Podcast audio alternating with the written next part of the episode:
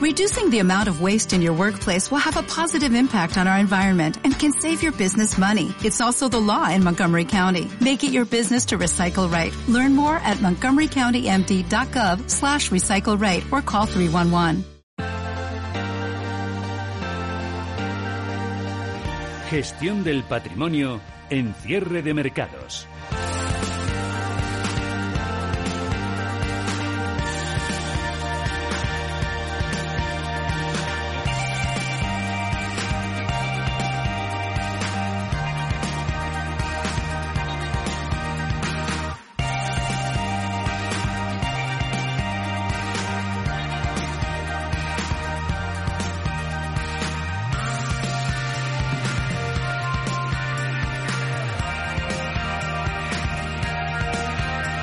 Las 5 y casi 45 minutos de la tarde abrimos tiempo de análisis hoy con Javier Domínguez Navarro, director de obligabonos.es. Hola Javier, ¿qué Buenas tal? tardes, Fernando. Y con. Javier Molina, portavoz de Toro aquí en España. Hola Javier, ¿qué, ¿Qué tal? tal? Buenas tardes. Buenas tardes. Bueno, ya sabéis que se habla de que puede ser el miércoles, ¿no? Cuando haya intervención coordinada de los bancos centrales o por lo menos algún tipo de medida. No sé si anuncio o inyectarán directamente en el mercado. Es de lo que se habla y se especula. Mañana tienen una reunión, videollamada, los bancos centrales del G7 y bueno, Yo soy un poco escéptico porque no creo que los bancos centrales vayan a arreglar este asunto que tenemos entre manos del no, famoso arreglar coronavirus. no creo que lo arreglen. No, pero... que no hay medida, porque evidentemente la única medida para parar en todo caso las sangrías que hay, eh, depende de las horas en el mercado de la renta variable, solo es interviniendo directamente en la renta variable y eso no, no- hay ninguna prueba que diga que eso va a salir bien. Es como meter el, el, el estornino dentro del, del ecosistema de no sé cuántos.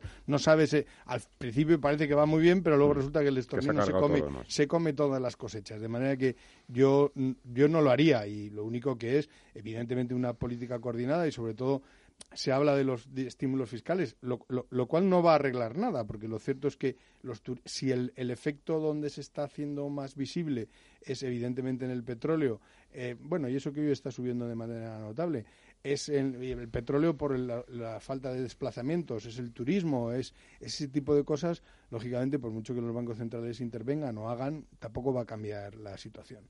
Porque en definitiva, por las mañanas eh, temprano venimos todos a la oficina diciendo, ostras, esto es una tontería lo que estamos haciendo, vamos a comprar, ¿no? Porque lo cierto es que el mercado está muy barato, tal, pero a las 11 empiezan las tripas a darse la vuelta y a vender todo el mundo. Quiere decir que está, está tremendamente peligroso. Y simultáneamente en la calle se agotan las mascarillas. O sea, la, la realidad es esa, es... No, esto en definitiva es como la gripe, pero no va a ningún lado, bueno, no sé qué, pero eso es- te dura media hora. A la media hora estás otra vez eh, muerto de miedo y evitando una serie de contactos y no darse la mano y ese tipo de cosas. Que eh, por tanto, está peligroso, está peligroso. Luego, por otro lado, veníamos también de un momento donde al menos la economía española estaba en un pequeño parón, o por lo menos se estaba viendo esa famosa ralentización. De hecho, el año pasado ya se perdió, las empresas eh, ganaron un 39% menos, que es, es importante. Las del IBEX y el- en definitiva todas las cotizadas un 31, me parece que es por ciento menos, que tampoco es dramático, pero sí que es importante. Es mucho mejor ganar 30 que perder 30. De manera que entonces, unas cosas con otras, pues ahí tenemos el mercado y el IBEX no es el que está saliendo mejor parado de todos los, eh, de todos los índices internacionales. Hoy la OCDE lo ha dicho bastante claro, ¿no? Pero es verdad que son todo expectativas y por tanto no sé hasta qué punto van a ser así. Pero es verdad que la OCDE le ha pegado un recorte importantísimo a China, que recordemos que es la segunda economía del mundo y la fábrica del mundo, le ha pegado un recorte de puntos bastante notable. Le ha, le ha cortado en expectativas o- ocho puntos Ujú. de crecimiento y la ha puesto en 4,9. China con 4,9 es un paronazo importante. Recordemos que viene de los famosos siete.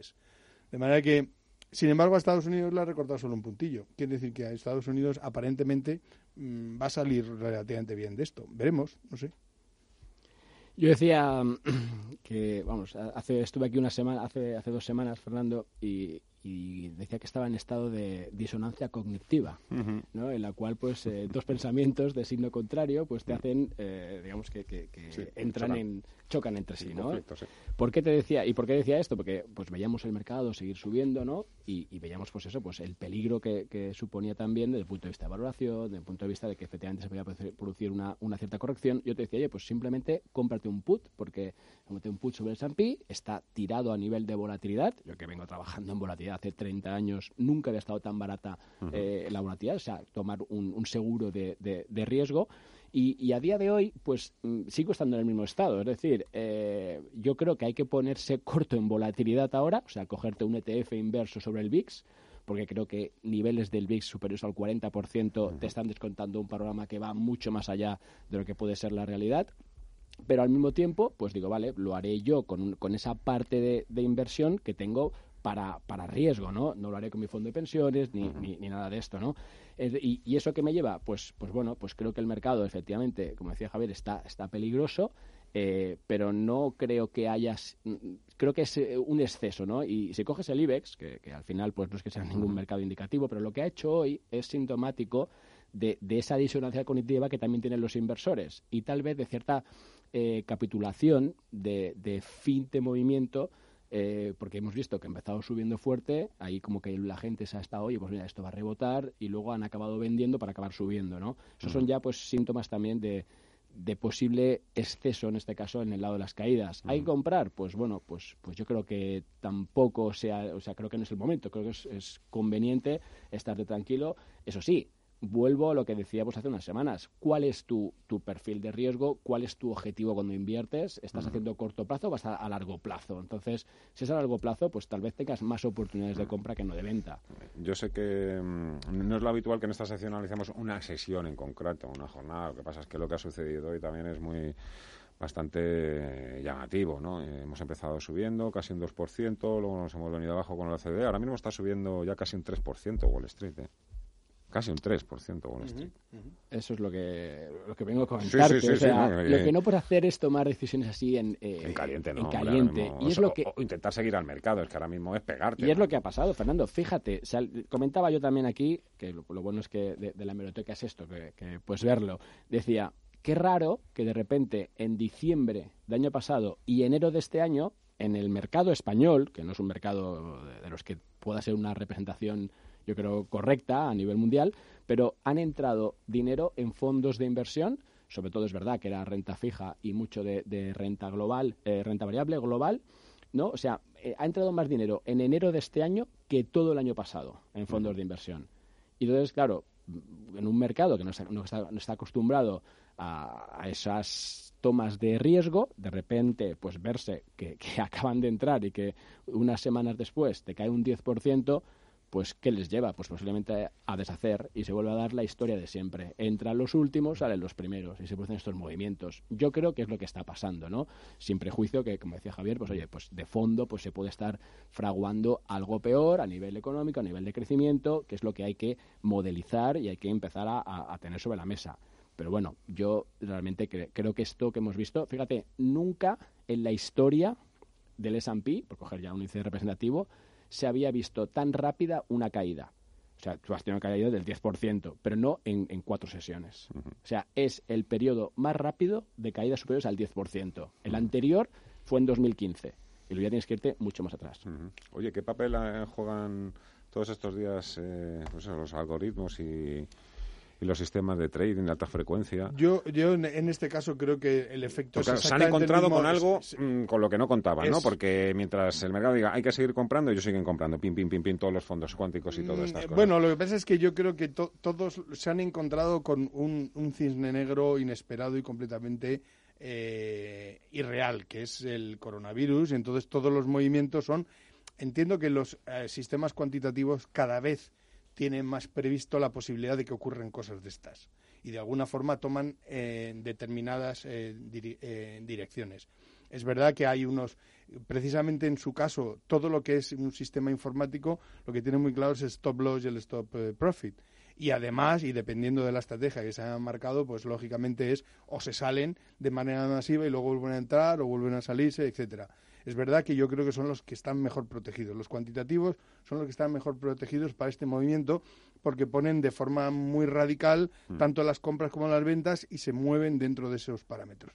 Dicho eso, es difícil prever un movimiento, como decía Javier, el de la semana pasada de un Standard Poor's cayéndose un 10%, mm. que es, y además los riesgos que incorpora el Standard Poor's, que es, eh, digamos, el, el, más fuerte y el más potente de los índices, es los ETFs. En definitiva, ahora mismo no solo están las acciones del Standard Poor's, sino que hay trillones de dólares emitidos en ETFs que eh, son el reflejo del Standard Poor's. De manera que ahí, puede haber un efecto cascada bastante peligroso.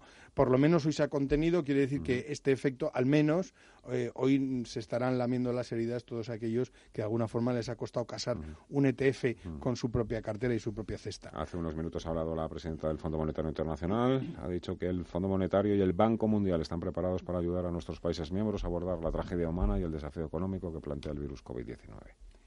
Claro, a mí me parece muy bien, pero eh, yo esta mañana me he revisado lo que llevan algunos valores del IBEX 35 a las 2 de la tarde. Pues un Repsol llevaba perdido desde el 1 de enero, es decir, en dos meses ha perdido un 27%. O sea, un Repsol, un 27%. Bueno, IAG ha perdido un, IAG, un 40% en seis días. ¿eh? Correcto. Bankia un 28%, Banco de Sabadell un 20%. O sea, los niveles, Bankinter un 29%, perdón, un 20%, eh, CaixaBank un 19%. Son son cifras absolutamente estrambóticas. Es decir, que, en definitiva, mm, decir es momento de comprar cuando ha ocurrido esto, pues que a lo mejor, mira, la presidenta del Banco Santander compró el viernes un millón de acciones y hoy ya estaba, no sé cómo estará el Santander, pero esta mañana ha sufrido bastante la cotización.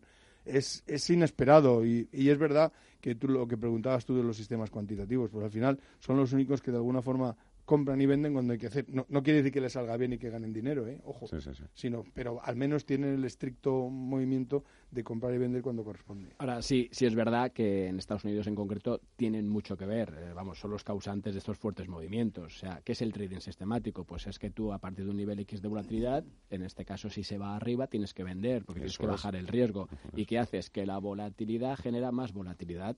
Entonces, lo que ha pasado esta semana. y, también cuando sube, o sea, cuando esto subía y no entendíamos el porqué. Sí, sí, a ver, cuando la volatilidad está por los suelos es cuando están comprando como si no hubiera mañana. Efectivamente, con lo cual estamos en un mercado que ahora mismo es 99,9% movido por ese tipo de, sistemas.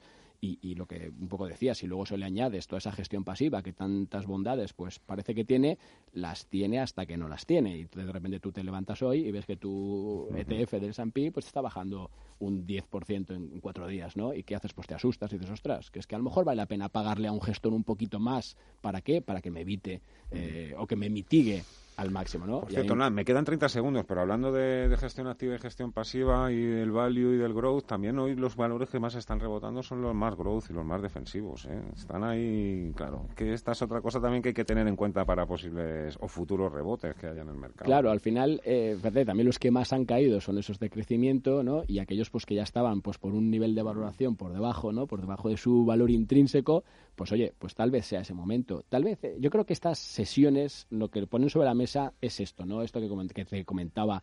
¿Vale la pena pagar un 1,5% a un gestor? Pues sí, porque cuando vienen malas, siempre y cuando es verdad que ese gestor sea el bueno, ¿no? Ahí ya tenemos otro tipo de discusión, pero sea capaz de mitigarme esas caídas. Entonces, aquí es donde se pone en valor eso. Sí, señor.